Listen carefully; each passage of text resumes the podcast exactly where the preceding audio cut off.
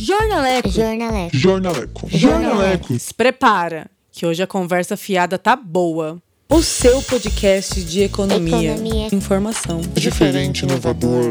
Eu juro que eu me esforço muito e só sai isso.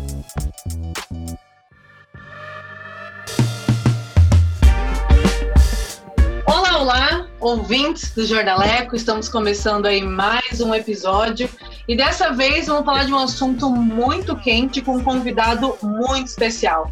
Com mais de 40 anos de vida pública, Eduardo Suplicy defendeu por praticamente 30 deles uma ideia que uma galera aí né, julgou e achou que seria impossível concretizar em um país, inclusive, marcado por abismos sociais, né? A renda básica de cidadania. Hoje, no mais improvável dos governos que a gente poderia estar, né? E em meio a uma pandemia que está ameaçando deixar milhões de mortos, né? Milhões de vítimas brasileiras largadas à própria sorte, o seu projeto parece finalmente sair do papel. E para falar desses anos de luta, desses dias de glória, o Jornalego recebe hoje o vereador pelo PT de São Paulo, Eduardo Suplicy. É uma honra ter você aqui com a gente. Muito bacana. Estou aqui com meus companheiros Ronaldo Bolhões e Gabriel Schleder. Então, um olá a todos. Olá a todos, Eduardo. Que alegria. Na verdade, vereador para ele, né? É pouco, né? Por Definindo diante da carreira de Senado, deputado federal, ou seja, uma lenda do mundo político brasileiro. Né? Econômico, E- né? Professor universitário, colunista da universitário. Folha, já foi por um tempo também. Professor no Brasil, nos Estados Unidos, quer dizer, Eduardo Suplicy, a gente fica até assim, meu, como falar com esse homem? Sabe? A gente se sente assim, poxa, uma sumidade com a simplicidade dessa, nos atendendo, né? E para trocar essas ideias, bater esse papo. E esse projeto de grande envergadura, né? Então, gente, isso é grandioso, né? Saber dessa trajetória e que de repente num cenário parece que é preciso sempre ter é, uma miséria para se ter um, um acesso né, é, de coisas boas quando na verdade já deveria ter acontecido. Exatamente. Mas. Inclusive, o Congresso lançou, né, uma frente parlamentar com o que mais de 200 deputados e senadores, né, em defesa da É renda básica da cidadania. E como que é, Suplicy, né? Finalmente ver o seu projeto ganhando vida, né? Conseguindo apoio, fazendo isso acontecer. Como você se sente? Bom, primeiro, muito feliz de estar aqui com vocês, Gabriela e Ronaldo, o Gabriel do Jornaleco, e eu estou assim persuadido de que depende muito agora da repercussão desta reportagem do Jornaleco para que possamos avançar na aplicação da renda básica de cidadania no Brasil, tá bom? No Paraná, onde vocês estão, e mas então por todo o território brasileiro e eu acho que com a repercussão internacional que a reportagem do Jornaleco vai ter, eu acho que em outros plan- países da- do planeta Terra também nós vamos alcançar nosso objetivo se vocês ficarem tão persuadidos como eu da relevância e das vantagens da renda básica de cidadania. Então, estou pronto a responder às suas perguntas. Maravilha, vereador. Nós estamos aqui, eu diria, trêmulos, queridos ouvintes do Jornaleco, com a magnitude dessa entrevista, né? E pode ter certeza que o que tiver ao nosso alcance, é, Suplicy, vai ser feito e vai alcançar as pessoas para que a gente é, distribua essa ideia e compartilhe essa ideia entre todos. É, vereador, aproveitando já o início dessas perguntas, né? Nós temos aí uma pauta levantada por você há muito tempo, né? Nós temos uma bandeira social que eu acho que é, é um dos, uma, uma das principais marcas da sua carreira política. Eu diria hoje que no espectro da esquerda, mas também é, como um político mesmo, no cenário político brasileiro, você foi um dos mais importantes da atualidade, né? Que continua ainda ativo. Então, nós temos toda a sua história, toda a sua bagagem, toda a sua luta em cima da renda básica universal, enfim, da renda, da cidadania, né? Enfim, a fim da gente resolver as desigualdades sociais que temos no nosso país, todos conhecem, né, e que causam umas elas aí é, há muito tempo e são praticamente indescritíveis, todas elas. É, como que você avalia, dentre o seu sonho, dentre a sua proposta, né, dentre a bandeira que você levantava, como você avalia essa proposta que hoje caminha no Congresso Nacional, que hoje é puxada por alguns lados que estão próximos ao governo federal? Qual é a diferença entre elas, mas, de certa forma, como que a gente consegue situar a sua visão da visão que está sendo implementada? Quando eu cheguei no Senado Federal em 1991, já em abril eu apresentei um primeiro projeto de garantia de renda mínima através de um imposto de renda negativo. Toda pessoa adulta que não recebesse ao menos 45 mil cruzeiros da época, que equivaliam a 150 dólares, pouco mais que dois salários mínimos, ela passaria a ter o direito de receber 50% da diferença entre aquele patamar e o nível de renda da pessoa. E seria para todos.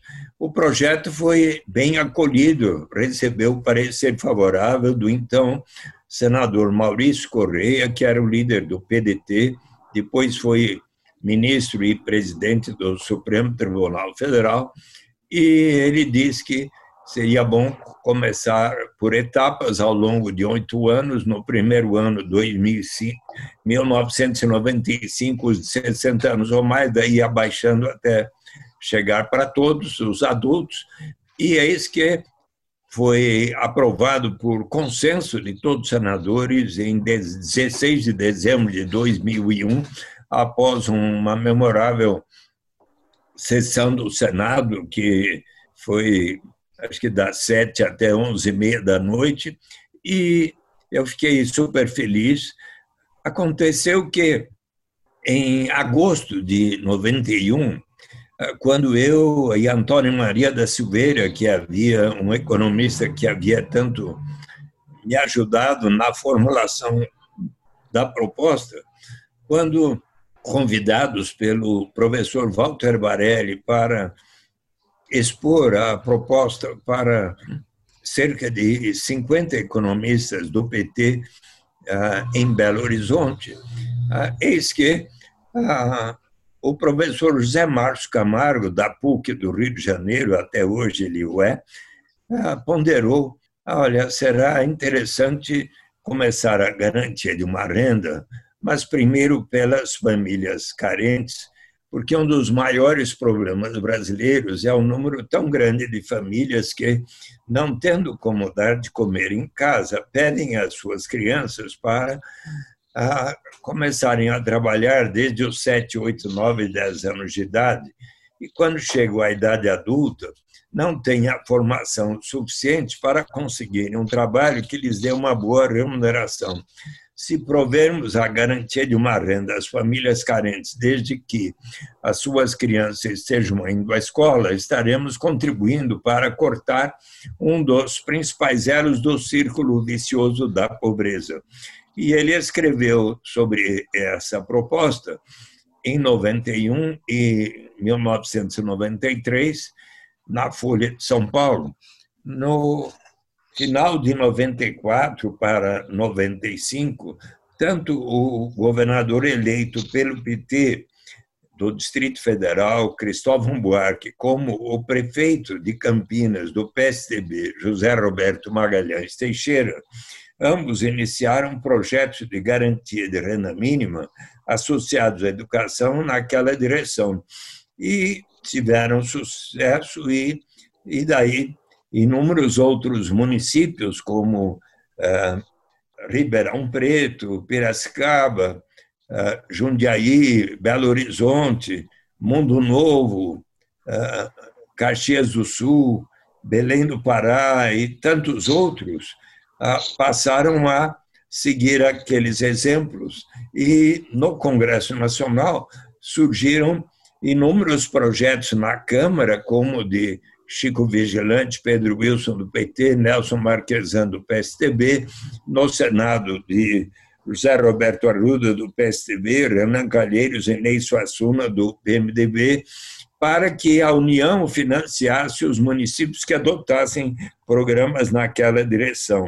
Ah, era eh, fevereiro de 1992, quando Antônio Maria da Silveira voltou de viagem dos Estados Unidos e da Europa, e eu lhe perguntei, estávamos super animados com a aprovação do projeto na, no Senado Federal, e como é que está o debate lá? Ah, agora estão falando muito da renda básica incondicional. E me deu o livro Erwin for a Basic Income, Ethical Foundations for a Radical Reform, editado pelo professor Felipe Vampares, que em 1984 apresentou, junto com dois outros colegas, eram professores da Universidade Católica de Louvain, para um concurso que foi realizado no Colégio da Europa, na Bélgica, e onde o melhor trabalho que eles apresentaram e venceram receberia o prêmio do rei Balduíno da Bélgica de 4 mil dólares. Com aquele prêmio, Felipe Vampares convidou cerca de 50 outros economistas, filósofos, cientistas sociais para, em 1986, um diálogo eh, e lá fundaram, na Universidade Católica de Louvain, a Basic Income European Network, a rede europeia da renda básica, que a partir daí passou a, a se reunir a cada dois anos nos mais diversos países, primeiro da Europa, para se constituir num fórum que passou a propugnar para que em cada país se institua uma renda básica incondicional.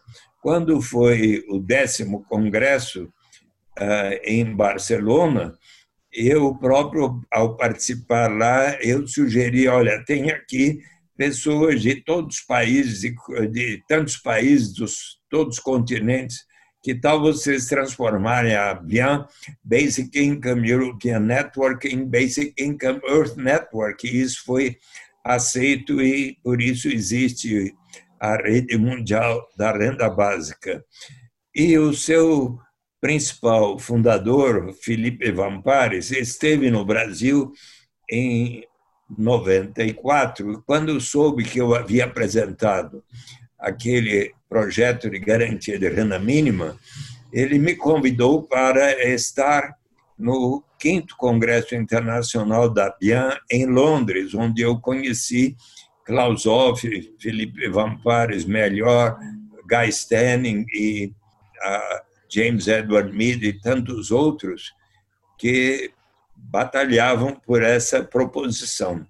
Em 96, novamente, o Felipe Vampares veio ao Brasil e eu, então, solicitei ao presidente Fernando Henrique Cardoso uma audiência com ele, que o recebeu por uns 50 minutos, ah, junto com o ministro da Educação, Paulo Renato Souza, sua equipe, um daqueles proponentes, o deputado Nelson Marquesan, e, na ocasião, Felipe Vampares explicou para o presidente Fernando Henrique que a meta melhor seria um dia termos a renda básica incondicional, mas começar a garantia de uma renda pelas famílias carentes desde que as crianças estivessem frequentando a escola significaria um investimento em capital humano e algo positivo, e, portanto, o presidente Fernando Henrique Cardoso deu o sinal verde para a aprovação daquele projeto de Nelson Marquesan, ao qual foram apensados os demais que eu mencionei, e então, em 1997, segundo semestre, foi aprovada a Lei 9.533, pela qual a União iria financiar em 50% os municípios que adotassem programas de renda mínima associados à educação, tal como então eu havia explicado, e 50% dos gastos e começando pelos municípios 20% de menor renda per capita, até que no quinto ano todos estariam contemplados. Mas antes que chegasse ao quinto ano, em 2001, e pelos resultados positivos que estavam acontecendo, o presidente Fernando Henrique Cardoso baixou uma medida provisória, logo transformada por mim, apoiada e por todos, na Lei 10.216, pela qual a União passaria a financiar em 100% os gastos dos municípios que adotassem programas de renda mínima associados à educação. Alguns meses depois veio o Bolsa Alimentação, que também relacionava a, as vacinas das crianças até seis anos. Depois veio o auxílio gás, que ah, provia às famílias carentes um 15 reais por mês para que pudessem adquirir o, o, o gás de cozinha e quando foi eleito o presidente Lula em 2002, ele lançou o programa Fome Zero.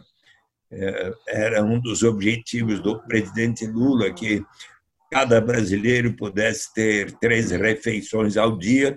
E eu até estive presente junto com o ministro José Graziano da Silva nos municípios de Guaribas e Acauã, na época os de menor índice de desenvolvimento humano no Brasil, no interior do Piauí, onde foram lançados. Foi lançado o programa Cartão Alimentação, para o qual cada família carente passaria a ter o direito de receber um cartão alimentação pelo, com o qual se poderia gastar apenas em alimentos 50 reais por mês. Pois bem, aí eis que uma equipe interministerial, onde estavam, dentre outros, Miriam Belchior, Ana Fonseca e Ricardo Pai de Barros e outros, propuseram e o presidente Lula resolveu racionalizar e unificar esses quatro programas que eu citei e posteriormente também o programa de erradicação do trabalho infantil naquilo que veio a se tornar o programa Bolsa Família. E então em dezembro de 2003 havia 3 milhões e meio de famílias no beneficiárias inscritas e beneficiárias do programa Bolsa Família, e isso foi aumentando, aumentando até chegar 2014 e 15 com 14 milhões e 200 mil famílias aproximadamente, quase um quarto da população brasileira de 210, 11 milhões de habitantes. E eis que, ah, com a instituição do Bolsa Família, o índice de desigualdade, bem como o índice de pobreza extrema no Brasil, foi gradualmente diminuindo até 2014 e 15. Nos últimos uh, anos, de 2016 para cá, uh, já não houve tal progresso na diminuição da pobreza e da desigualdade em função do, do aumento da recessão e do desemprego. Ah, mas, de, no começo do governo Michel Temer, ele chegou a diminuir o número de famílias no Bolsa Família, mas acabou também concluindo com 14 milhões e 200 e tantas mil famílias. No governo Jair Bolsonaro, chegou a aumentar até maio de 2000 2019 para um pouco mais que 14 milhões 230 ou mais famílias, mil famílias, e mas terminou o ano 2019 com apenas 13 milhões e 100 mil famílias, mas agora novamente recuperou para 14 milhões 200 e tantas mil famílias. E, bem, em que consiste o programa Bolsa Família? Ah, presentemente, toda família cuja renda familiar per capita não alcance 178 reais por mês por pessoa, passa a ter o direito de receber um complemento de renda que começa com 89 reais por mês, caso a família não alcance sequer 89 reais por mês, mais 41, duas, três, quatro, cinco vezes 41 reais, se na família houver uma, duas, três, quatro, cinco ou mais crianças de 15 anos e 11 meses, mais 48 mais 48 reais se na família houver um ou dois adolescentes de 16 a 18 anos. Há condicionalidades. A mãe, se estiver grávida, deve fazer o pré-natal na rede pública de saúde até que nasça o nenê. Durante os nove meses de gestação, ela já tem direito a 41 reais pela criança que vai nascer por mês os pais devem levar as crianças até seis anos de idade na rede pública de saúde para realizarem as respectivas vacinas, de acordo com o calendário do Ministério da Saúde. As crianças de 7 a 15 anos e 11 meses precisam frequentar ao menos 85% das aulas nas escolas, os adolescentes aos menos, ao menos 75% das aulas nas escolas e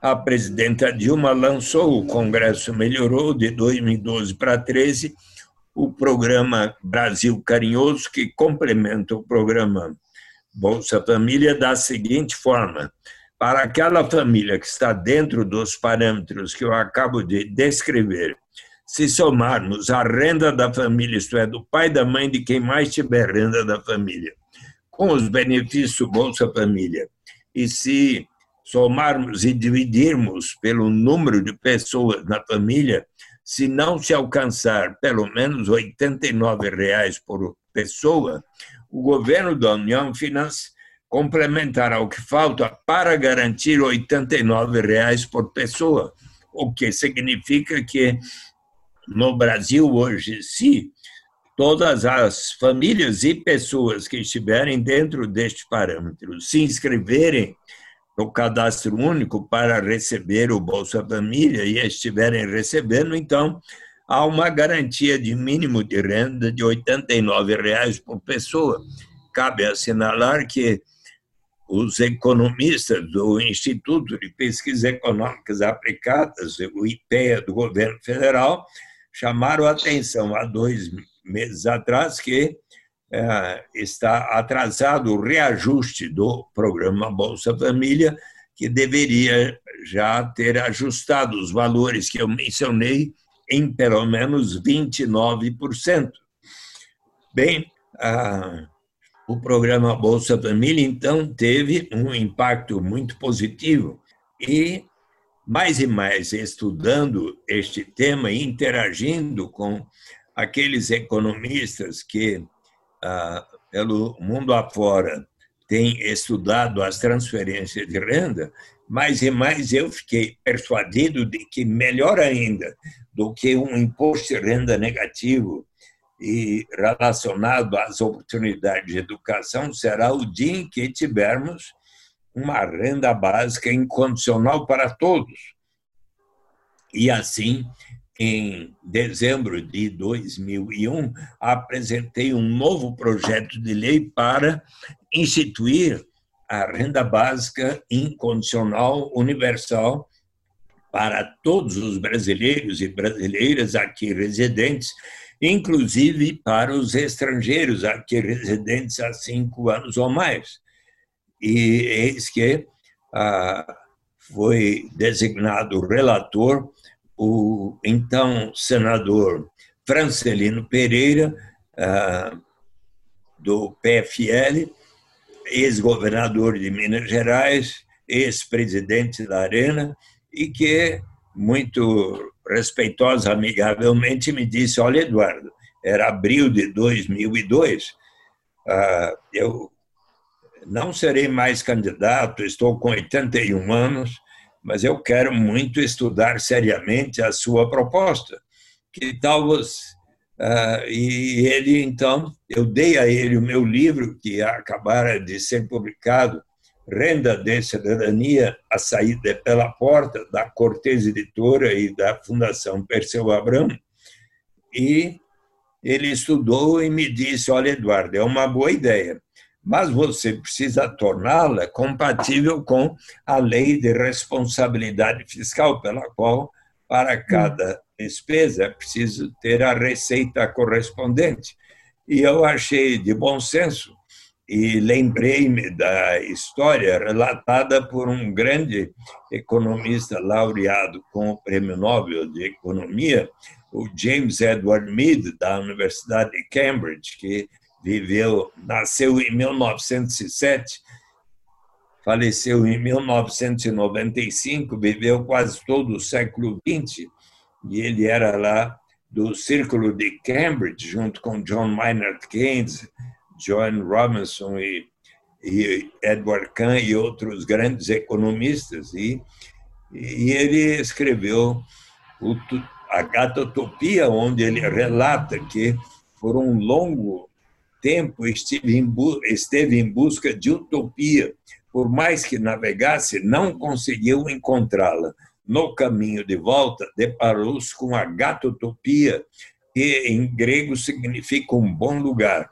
E então tornou-se amigo de um economista que lhe disse: Olha, os agatotopianos sabem onde é que fica utopia, mas não vão lhe contar porque eles têm uma diferença muito grande com os utopianos, que são seres humanos perfeitos que vivem num lugar perfeito, enquanto que nós, agatotopianos, somos seres humanos imperfeitos que cometemos as nossas bobagens e perfídias. Vocês cometem, às vezes, bobagens e perfídias? Ou... Nossa! Quando que não, na verdade? Bota... Passamos com certeza. Eu cometo muitas vezes, quase perco a minha companheira, mas procure depois. mas, mas, mas conseguimos construir um bom lugar. E ele então estudou as, as instituições e as redes sociais de agatotopia e ficou persuadido de que eram as melhores que ele já havia até então encontrado para simultaneamente alcançar os objetivos que a humanidade e os economistas tanto queriam, que era de primeiro a liberdade no sentido de cada pessoa poder trabalhar no que deseja e gastar o que recebe naquilo que bem aprover, de igualdade no sentido de não haver grandes disparidades de renda e de riqueza na sociedade e de alcançar o maior padrão de vida possível com os recursos e as tecnologias vigentes. Então, quais eram as instituições? Primeiro, flexibilidade de preços e salários para alcançar a melhor alocação de recursos e, assim, o melhor padrão de vida com os recursos e a tecnologia vigentes. Segundo, muita interação entre capital e trabalho, empresários e trabalhadores, se possível, serem os trabalhadores contratados não apenas por salários, mas por cotas de participação nos resultados. Mas então, se vamos ter flexibilidade de preços e salários que poderão, às vezes até por recessões, desemprego, como temos visto recentemente no Brasil, e então é preciso para maior igualdade e defesa do padrão de vida, então fazer com que se institua a renda básica de cidadania universal para todos, mas Aí, no último capítulo, ele diz: o importante é você avançar por etapas, gradualmente em direção àquilo que você tanto deseja, porque se você quiser colocá-las todas em funcionamento simultaneamente, aí normalmente vêm as grandes instabilidades políticas, como ele assistiu ah, durante o século XX, a Primeira Grande Guerra, a Segunda Grande Guerra, as revoluções comunistas da União Soviética, da China, de Cuba, os golpes de Estados na África, na Ásia, na América Latina e assim por diante. E então, quando ele disse importante é você avançar firmemente naquela direção, eu lembrei disso e aceitei a proposta do Francelino Pereira de que tal aceitar um parágrafo dizendo que será instituído por etapas a critério do Poder Executivo, começando pelos mais necessitados, portanto, como faz o Bolsa Família e agora o auxílio emergencial, além dos demais programas de transferência de renda que temos no Brasil, seja as aposentadorias, o benefício da prestação continuada, o salário família e o seguro-desemprego, e agora tem, além do Bolsa Família, a, o auxílio emergencial, que aprovado pelo Congresso Nacional a em abril último, eh, tem provido a cada a família com renda familiar a, até três salários mínimos mensais ou meio salário mínimo per capita, passam a ter eh, direito, cada adulto, até dois na família, a 600 reais por mês, ah, e também para as famílias monoparentais, onde há apenas o pai ou a mãe, ou também até para aquela adolescente com menos de 18 anos que, porventura, tenha uma criança, ela também tem direito. E só que este auxílio é para por três meses originalmente, agora prorrogado por dois meses, e está para se decidir ah, o que é que vai acontecer e eu acho que seria uma oportunidade para que ah, possamos caminhar na direção da renda básica universal e incondicional. Eu achei legal, Suplicy, desculpa te, te interromper, mas é que eu não queria perder é. esse gancho. Esse gancho eu achei muito bom. É, o senhor comentou de instabilidades políticas, né? Que, querendo ou não, é isso que determina muita coisa, os bastidores do poder, né? Na nossa, no nosso Brasilzão, né? E agora que essa proposta aí ganhando forma, né? Até porque todas as políticas públicas e socioeconômicas que o senhor citou até agora, eles foram extremamente importantes para tirar boa parte da nossa população da extrema pobreza, né?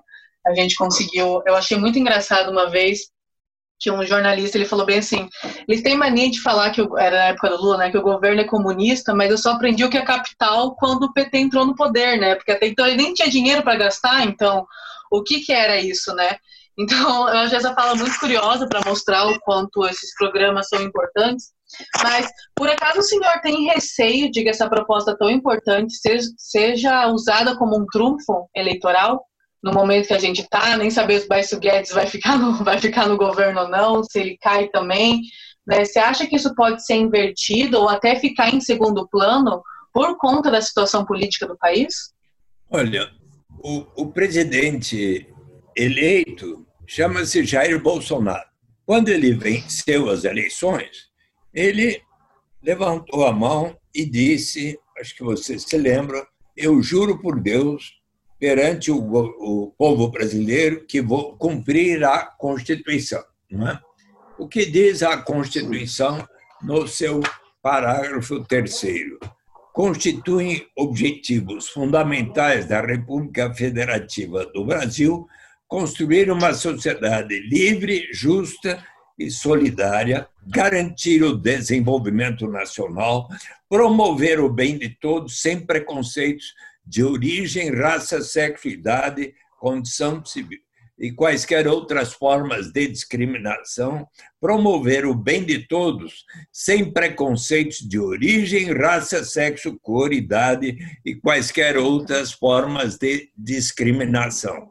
Ele prometeu fazer isso. Ademais, quando candidato a presidente, ele entregou para o Superior Tribunal Eleitoral o seu programa de governo, que dizia, dentre outras coisas, que ele iria garantir a cada família brasileira uma renda mínima melhor do que o fazia o programa Bolsa Família, tal como defendem os pensadores liberais, tais como Milton Friedman. Você sabe o que Milton Friedman, que foi professor de Paulo Guedes, da Universidade Católica de Louvain, uh, defende? Em Capitalismo e Liberdade, ele escreveu o Prêmio Nobel de Economia que o capitalismo seria o sistema mais compatível com a liberdade do ser humano, mas que não resolve bem o problema da pobreza. E se se quiser resolver esse problema, então há que se instituir a garantia de uma renda mínima através de um imposto de renda negativo. Se vocês examinarem o meu livro, Renda de Cidadania, a saída pela porta, vocês vão ver na página 321 desta sétima edição que há aqui três entrevistas que eu fiz com laureados do Prêmio Nobel de Economia, Amartya Sen, James Tobin e Milton Friedman. Uma das perguntas que eu fiz para Milton Friedman é como o senhor avalia a proposição de uma renda básica ou renda do cidadão comparada com a alternativa de um imposto de renda negativo? Resposta de Milton Friedman, enviada para mim por e-mail uma renda básica ou renda do cidadão não é uma alternativa a um imposto de renda negativo. É simplesmente uma outra forma de se introduzir um imposto de renda negativo se for acompanhado de um imposto de renda positivo sem isenção. O que levou o professor Felipe Vampares, que é a maior autoridade sobre esse tema, fundador do Basic da Basic Income Earth Network e autor do livro Renda Básica, que eu muito recomendo, uma proposta radical para uma sociedade livre e uma economia sã, com o meu prefácio também da Cortez Editora e da Fundação Perseu Abramo. Então, professor Felipe Vantares, Vampares comenta que esta é uma afirmação muito clara da equivalência formal entre os dois esquemas, o que sugere que Milton Friedman é a favor tanto de uma proposta como da outra. Pois bem, se vocês examinarem o que o ministro Paulo Guedes disse em 3 de abril do ano passado ao responder perguntas dos deputados federais na Câmara dos Deputados por ocasião da discussão da reforma da Previdência, em 3 de abril de 2019, o, quando o deputado federal do Partido dos Trabalhadores, Paulo Teixeira, do PT de São Paulo, perguntou a ele o que, que o senhor acha da renda básica de cidadania e qual o seu programa de combate à pobreza, ele primeiro fez um elogio à implantação do programa Bolsa Família pelo presidente Luiz Inácio Lula da Silva, para em seguida dizer, abrindo aspas, Curiosamente, outras ideias, como a renda básica que o Suplicy lançou e que o Milton Friedman apoia, se nós descarimbarmos e procurarmos o que há de melhor, nós vamos nos surpreender, nós vamos descobrir que poderíamos estar juntos fazendo coisas boas em vez de simplesmente cair nesta briga que não está levando o Brasil para o lugar certo. Inclusive, você deu um livro para o Bolsonaro, né? Será que ele aprendeu alguma coisa? Será ele que ele leu, pelo menos? Ele leu, Olha, pelo menos? Ou pelo menos a parte que interessasse? Olha aqui, ó. quando eu li que o Bolsonaro estava com Covid-19, eu avaliei que, como ele teria que ficar duas semanas, pelo menos, lá no Palácio Alvorada, ah, não apenas brincando com as emas, mas também podendo ler. E com as redes sociais, né? as bicadas da Zema, né? Meu, e então, brincando eu... com o Twitter dele também, né? Ele poderia ter é. arrumado um tempo. Então eu mandei para ele, pensando nisso, o livro de Thomas More, Utopia, de 1516. E por que razão? Porque o, o Jair Bolsonaro, ainda naquela reunião uh, com os seus ministros, uh, resolveu dizer que ele queria distribuir armas para todo o povo brasileiro, para ver se diminuía a criminalidade. Né? Ora, aqui seria melhor ele ler Utopia, porque ah, tem uma passagem desse livro que é tão importante quando o cardeal Morton está conversando com as pessoas sobre a pena de morte que instituída na Inglaterra naquela época não havia colaborado para diminuir a criminalidade violenta, os assaltos, os roubos, os assassinatos. E eis que, então, o viajante português Rafael Ítalo Deu, Ítalo Deu em grego significa um contador de histórias, observa que muito mais eficaz do que infligir estes castigos horríveis. A quem não tem outra alternativa senão de primeiro tornar-se um ladrão para daí ser transformado em cadáver é você assegurar a sobrevivência das pessoas. E com base nesta reflexão desculpe. É muitas verdades a serem ditas né? Dá até sede. Com base nesta reflexão, um amigo de Thomas More escreveu para o prefeito da cidade flamenga de Bruges um tratado de subvenção aos pobres em 1526, onde, pela primeira vez, propõe a garantia da sobrevivência aos habitantes de Bruges. E por esta razão, o Thomas More é considerado um dos que melhor fundamentou o direito à renda básica de cidadania para todas as pessoas. Então, e você sabe que o, o, o chefe de gabinete do Jair Bolsonaro escreveu agradecendo o presente. Mas ele poderia ler aquela parte do livro que o senhor colocou lá e até das suas perguntas ali, ou da, da matéria recente sua, né? Olha, já que a questão é responsabilidade fiscal, ele pode ir pelo caminho, como o senhor propõe lá, de, da questão dos swaps, né? É, não está afetando a, a, cotação do dólar mesmo, ou do imposto negativo, né? É, ou seja, ele tem de onde tirar dinheiro para fazer isso. No início dos anos 60, o prefeito de uma pequena vila de pescadores, como muitas existem no litoral do Paraná, de São Paulo, do Brasil, observou que de lá saía uma grande riqueza na forma da pesca, mas boa parte da população continuava pobre.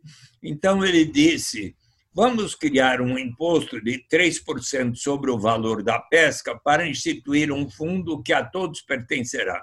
Mas o imposto sou contra. Demorou cinco anos para persuadir a comunidade. Uma vez instituído, deu tão certo que dez anos depois ele se tornou Jay Hammond, governador do estado do Alasca. Olha aí.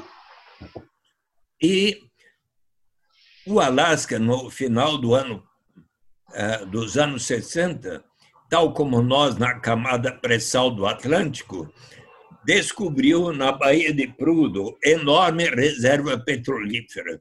Então, disse o governador Jay Hammond aos seus então 300 mil habitantes, que hoje são 750 mil.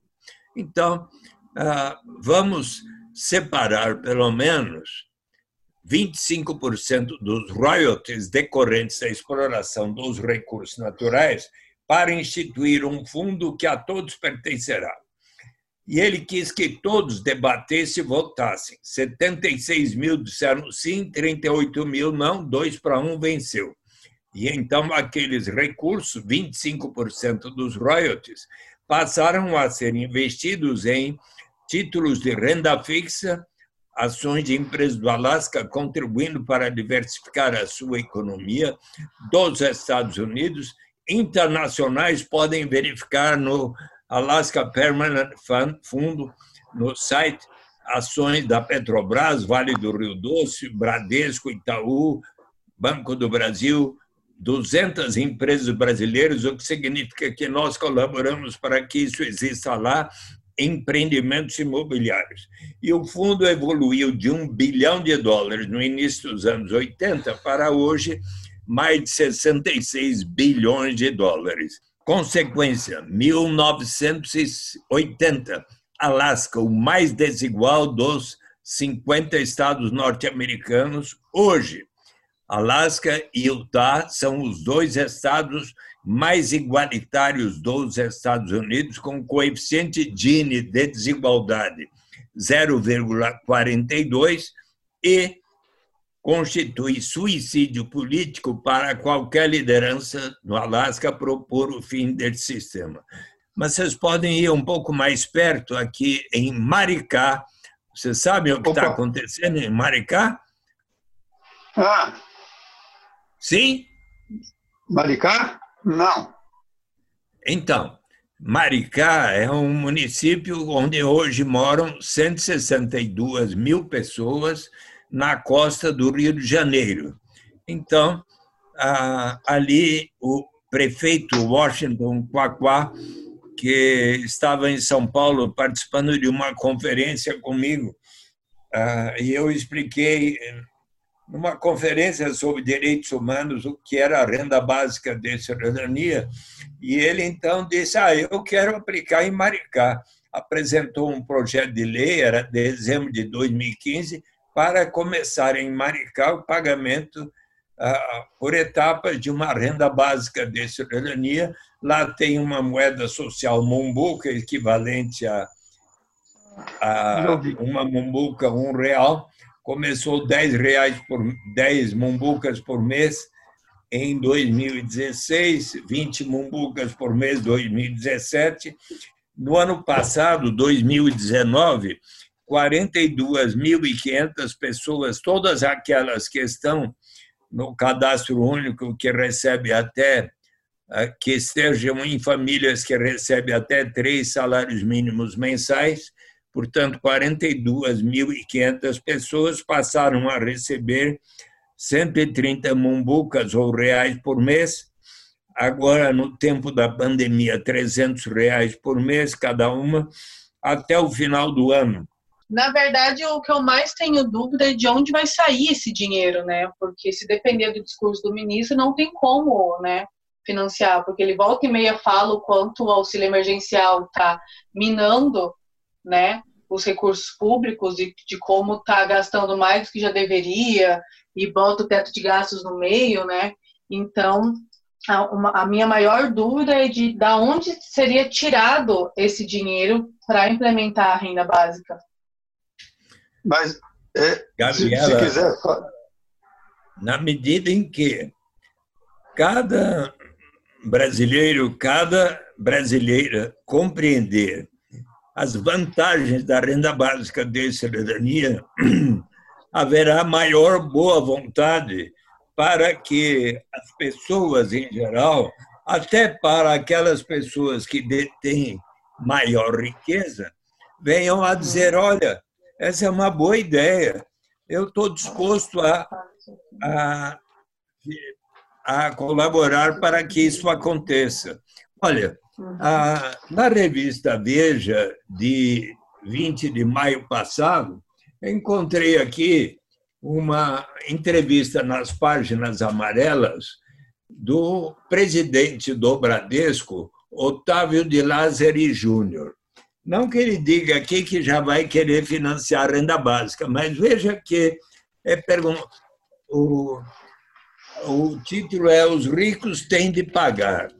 E na primeira pergunta, quando o senhor fala em contribuir um pouco mais, refere-se ao pagamento de mais impostos? Sim, diz o Otávio de Lázaro Júnior.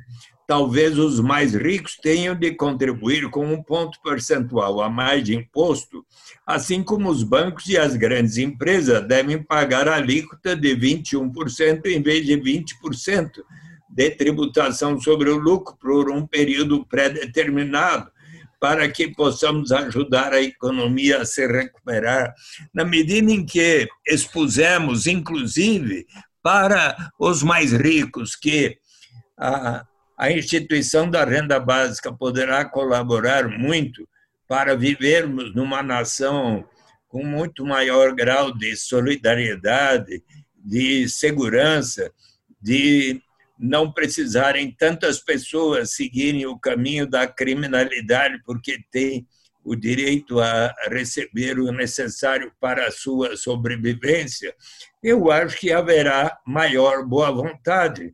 Mas daí é porque a importância de explicar as vantagens da renda básica, conforme você estava pouco delineando.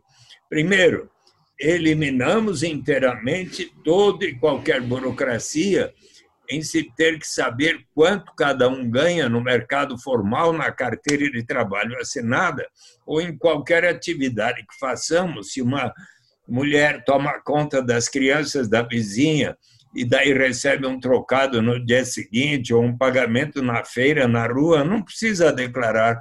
Eliminamos qualquer estigma ou sentimento de vergonha da pessoa precisar dizer: olha, eu só recebo tanto, por isso mereço tal complemento de renda. Eliminamos o chamado fenômeno da dependência, que acontece quando você tem um sistema que diz quem não recebe até certo patamar tem o direito a receber tal complemento. E a pessoa está por decidir: vou ou não iniciar essa atividade que vai me render esse tanto. Mas se eu iniciar a receber esse tanto, e daí vem o governo e me retira o que eu estava recebendo naquele programa, eu talvez desisto e entro na armadilha da pobreza ou do desemprego. Mas se todos iniciarmos da renda básica em diante, sempre haverá o estímulo ao progresso.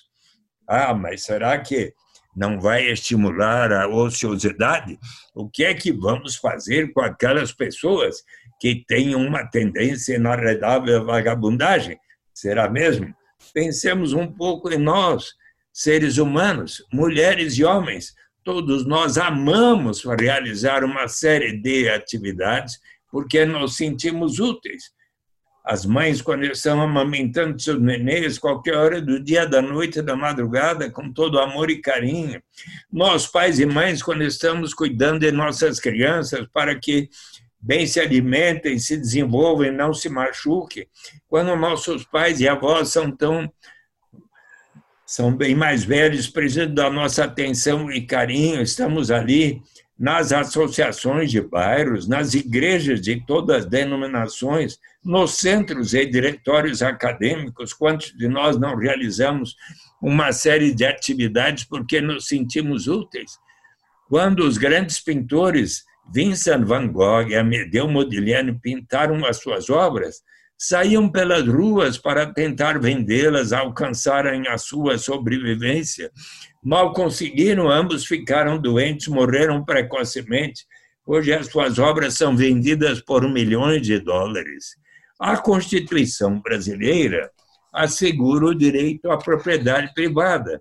Isso significa que aquela pessoa que detém a propriedade de uma fábrica, uma fazenda, um hotel, um banco, um, uma loja, um restaurante, títulos financeiros, propriedades imobiliárias, essas pessoas têm o direito de receber lucros, juros, aluguéis, os rendimentos do capital. E eu lhes pergunto, por acaso, a nossa Constituição diz que para uma pessoa receber lucros, juros e aluguéis, precisa necessariamente comprovar que esteja trabalhando, que suas crianças e adolescentes estejam indo à escola, não. Portanto, se asseguramos aos mais ricos o direito de receber tais rendimentos sem que haja quaisquer daquelas condicionalidades, por que não estendermos a todos, ricos e pobres, o direito de todos participarmos da riqueza comum gerada, por exemplo, no estado do Paraná, aqui na Grande São Paulo, na cidade maravilhosa do Rio de Janeiro, na floresta amazônica, nas cataratas da Foz do Iguaçu, nos pampas do Rio Grande do Sul, no Pantanal do Mato Grosso e assim por diante, e ainda mais quando pensamos em certos aspectos da nossa história, o fato de que, por mais de três séculos, milhões de pessoas vieram, foram arrancadas de sua terra natal na África para aqui colaborarem para o enriquecimento de tantas famílias sem que lhes fosse dada qualquer remuneração que não fosse viverem numa senzala e terem uma alimentação que fazia com que os escravos tivessem uma expectativa de vida pouco superior a 30 anos de idade. É uma questão de bom senso.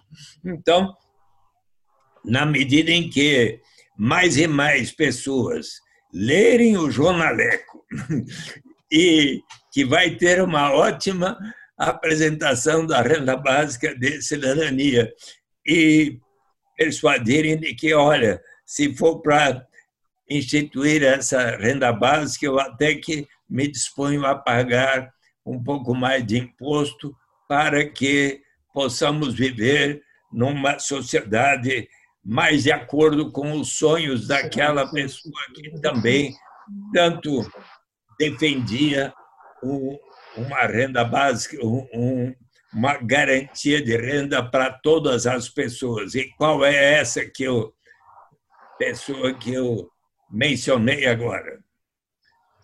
Que escreveu então, como? Não, não, pode pode concluir.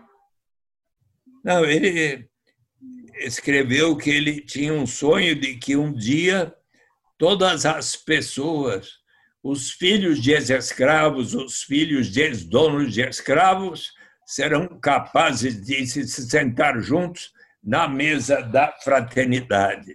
Martin Luther King Jr., o seguidor do grande.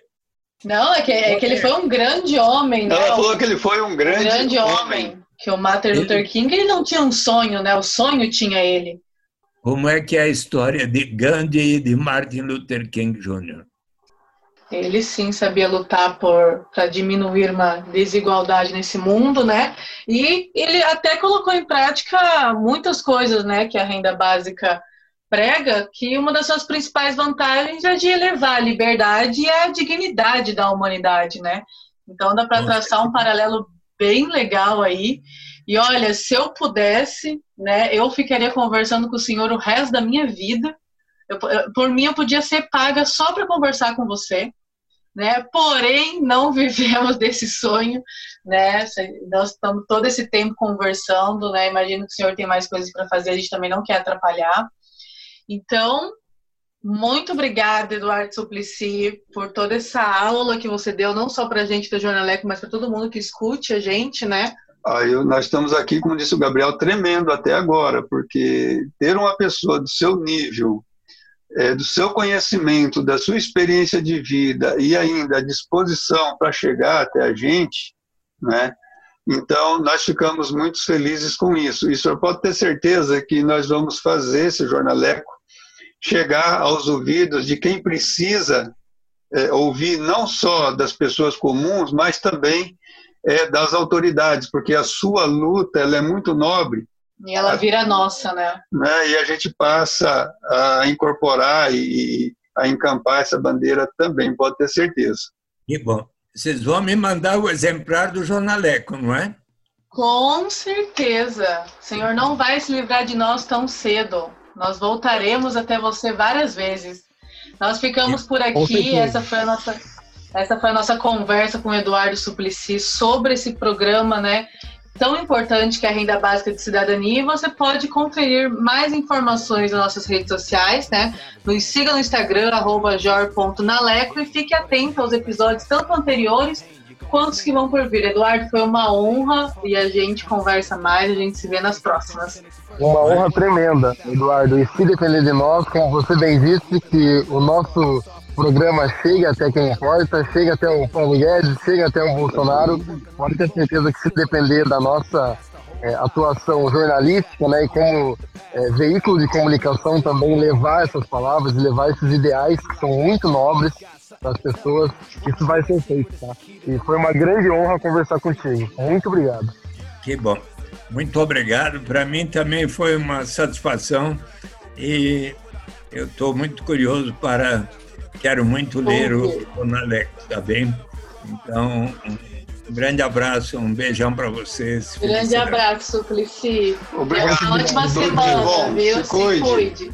Se cuide, um abração. Usar o gel, Suplicy, pelo amor de Deus. E máscara.